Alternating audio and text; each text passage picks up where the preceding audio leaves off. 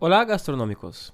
El gastrohistoria de hoy es con Al Capone, uno de los mayores o más famosos mafiosos de todos los tiempos, que actuó entre las décadas de 20 y 30 en Chicago y Nueva York en los Estados Unidos.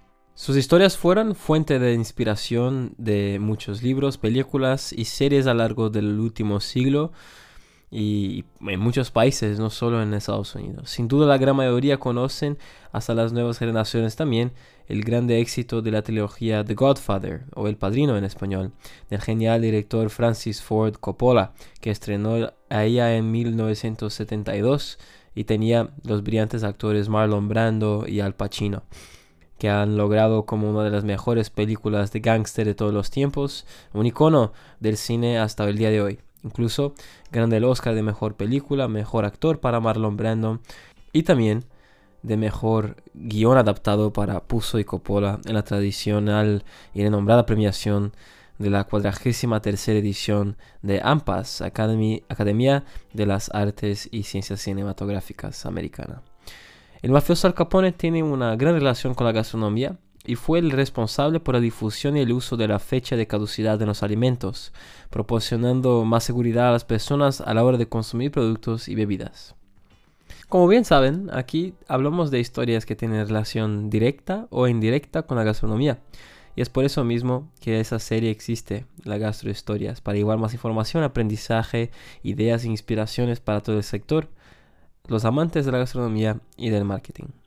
Así como la gastronomía está presente en la evolución de la humanidad, el marketing como comercio y método para comunicar, atraer y fidelizar clientes generando ventas también está presente en la evolución de la sociedad y negocios en todo el mundo. Y aquí tenéis la unión de los dos en una visión y metodologías de marketing gastronómico desarrollados por Sedato Costa Pinto para aquella comunidad de gastronómicos que viven y respiran el mundo desde la perspectiva de ellos todos los días, ¿no? Una especie de Netflix gastronómica para informar, llevar más conocimiento, compartir experiencias y aprendizajes para el desarrollo profesional y empresarial que todos aquí quieren y, invierten el tiempo estando en ese maravilloso mundo gastronómico. Entrando más a fondo en la historia, para aquellos que han leído los libros, visto las películas y las series, saben muy bien que la familia era algo muy importante muy valorado y extremadamente respetado por encima de todo para el gran mafioso Al Capone. Incluso era muy impecable con su senso de justicia según los criterios.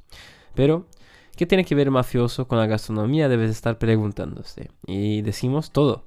Empezando que tenía restaurantes y le gustaba la buena comida y la bebida, además de ganar dinero con la venta de la bebida, con el alcohol que era prohibido, además de otras convenciones que hacían para ganar dinero y crímenes que cometían para controlar el mercado y mantener el poder en la ciudad de Chicago y también en otras americanas, siendo el terror para la policía, para el FBI y el gobierno.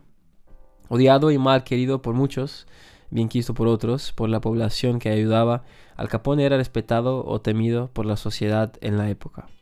Así que no vamos a contar la historia de Al Capone. Para eso hay numerosas películas, vídeos, blogs, reportajes que hablan mucho mejor que nosotros aquí. Aquí contaremos la parte que tiene que ver con la gastronomía, la relación, sus hechos y contribuciones que han aportado al sector alimenticio en Estados Unidos y en el mundo. Aunque los negocios más conocidos del mafioso eran el tráfico ilegal de bebidas alcohólicas y también el juego clandestino que ha convertido a él en un gángster millonario en la época. Al Capone era conocido por su papel en la mafia en los Estados Unidos durante la década de 20 sin embargo, pocos conocen su impacto en la gastronomía y la seguridad alimentaria.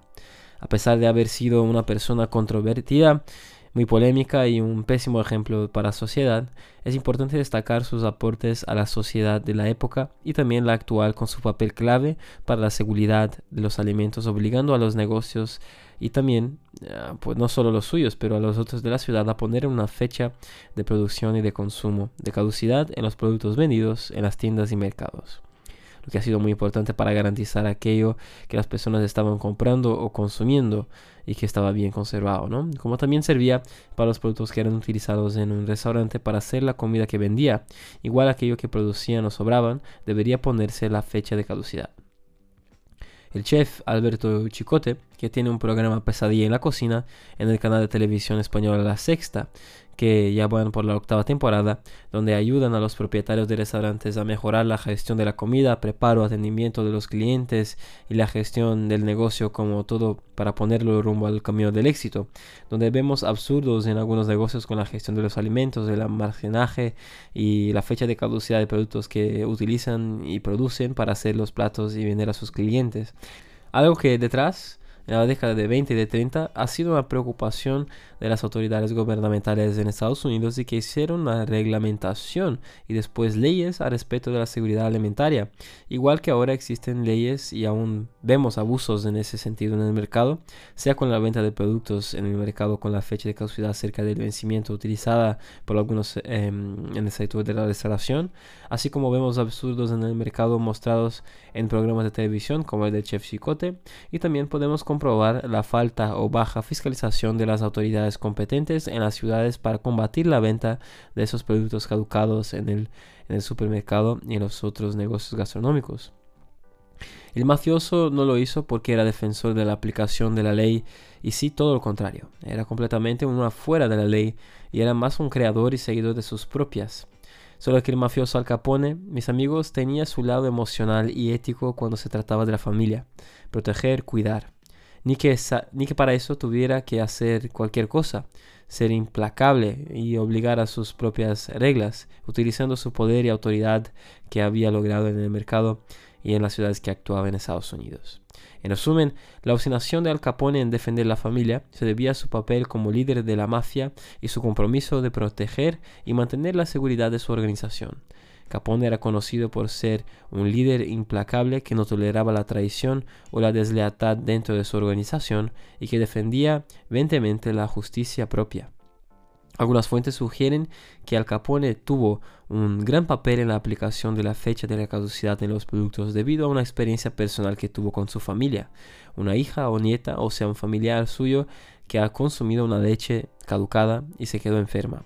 Al constatar que ha sido por la leche caducada, se quedó con mucha rabia y ha puesto sus propias leyes en el mercado donde vivía y actuaba, exigiendo que todos los alimentos que vendías en las tiendas y los restaurantes llevasen una fecha de caducidad, así como en cualquier parte, ¿no? Aunque ya existía una regulación o una ley gubernamental, no se estaba siendo aplicada y seguida por los negocios de la época, que vendían productos o utilizaban productos en los establecimientos como los restaurantes, por ejemplo contribuyendo de esa manera con el gobierno en el proceso de acelerar el uso de poner esa fecha en la producción y el consumo, el plazo que podría ser utilizado o consumido tal producto por las personas. Y dicen también que el modelo de etiqueta o el modo de poner las fechas de producción y de caducidad es con base en el tiempo de cada producto que ha sido copiada realmente y ampliada utilizando el modelo que utilizaba el Al Capone en sus establecimientos.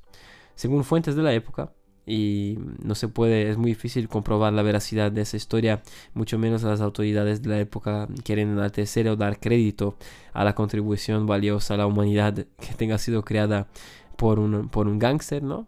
Que al final, hoy por hoy, toda la humanidad es beneficiada y todo el mercado sigue, así como los gobiernos obligan y hasta fiscalizan em, tenga sido difundida eso, ampliada, utilizada gracias al poderoso mafioso, ¿no? Es un, es una cuestión.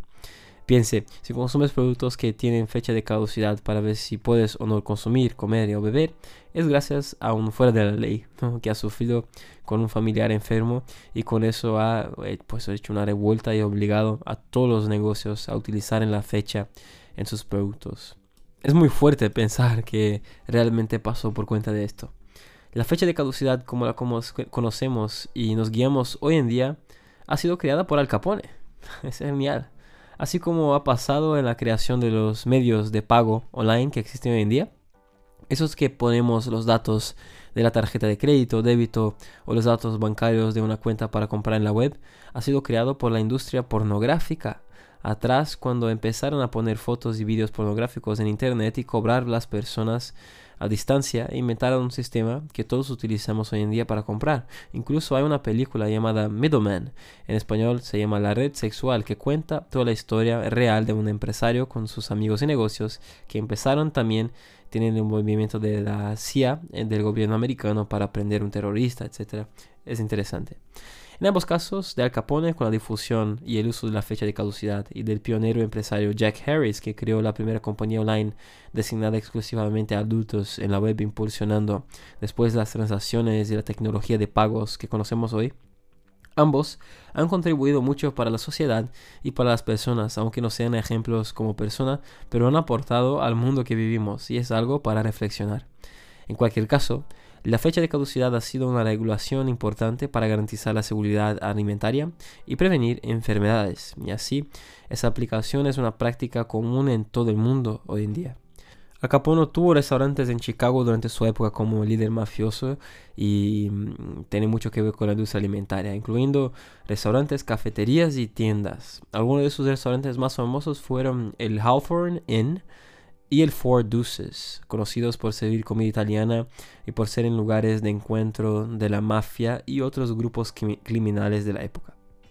Además, sus propios restaurantes y negocios, también se sabe que Al Capone tenía fuerte influencia en otros establecimientos de comida y bebida en la zona, especialmente durante la época de prohibición, la ley seca. Prohibía la venta y el consumo de alcohol en todo el país, cuando la mafia controlaba grande parte del mercado, casi el monopolio de la bebida alcohólica ilegalmente vendida y consumida en las ciudades que actuaba. El mafioso era muy poderoso y tuvo una amplia influencia en varias ciudades de los Estados Unidos, principalmente durante la época de esa ley seca, entre los 20 y los 33, ¿no? 1920-1933.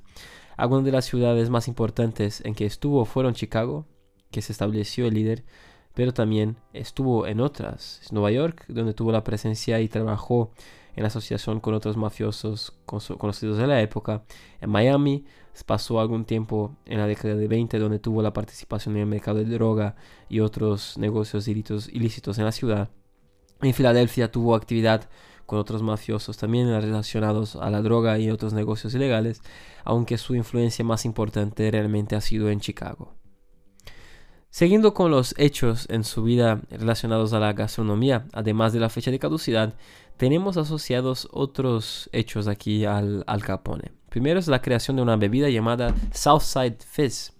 Era una bebida inspirada en la fiebre que existía en la época por la ginebra, creada en 1550 por el médico holandés Silvius de la Boa, como destilado macerado en nebrinas para las problemas, para los problemas estomacales. Durante la ley seca, la prohibición de bebidas alcohólicas en los Estados Unidos, Al Capone, para disfrazar la falta de calidad de la ginebra que traficaba y que era pésima y se quedaba atrás de su competencia, resolvió crear una mezcla de gin, jarabe, menta y soda, según relatos de la época, y así ha logrado convertir una bebida pues favorita y popular durante la época de la ley seca. La creación también de un menú perfecto con cocina italiana aunque el menú completo tuvo origen en Francia durante el siglo XVIII, con un listado de opciones para los clientes pedir en el restaurante, como una sugerencia del establecimiento, fue la pasión y obsesión por la gastronomía que le gustaba mucho al Capone, que decían que él estrenaba personalmente a sus cocineros y chefs a cargo de sus restaurantes, invitándoles a sentar en su mesa, para así enseñarles la orden, el tiempo de cada plato y la secuencia perfecta para servir un menú perfecto a los clientes, cosa que hasta hoy en día podemos ver en los buenos restaurantes de grandes ciudades y también en grandes eventos de gala de los importantes de muchos países, siguiendo o adaptándose tal secuencia para servir un menú impecable y generar una gran experiencia gastronómica. Empezando primero con un buen aperitivo, un buen entrante frío, luego un antipasti, una buena pasta y un plato principal y no se puede faltar óptimos vinos para acompañar y el final quesos y prepostre, siendo el séptimo un sabroso postre y para finalizar un excelente algo ardiente o un puro y ambos.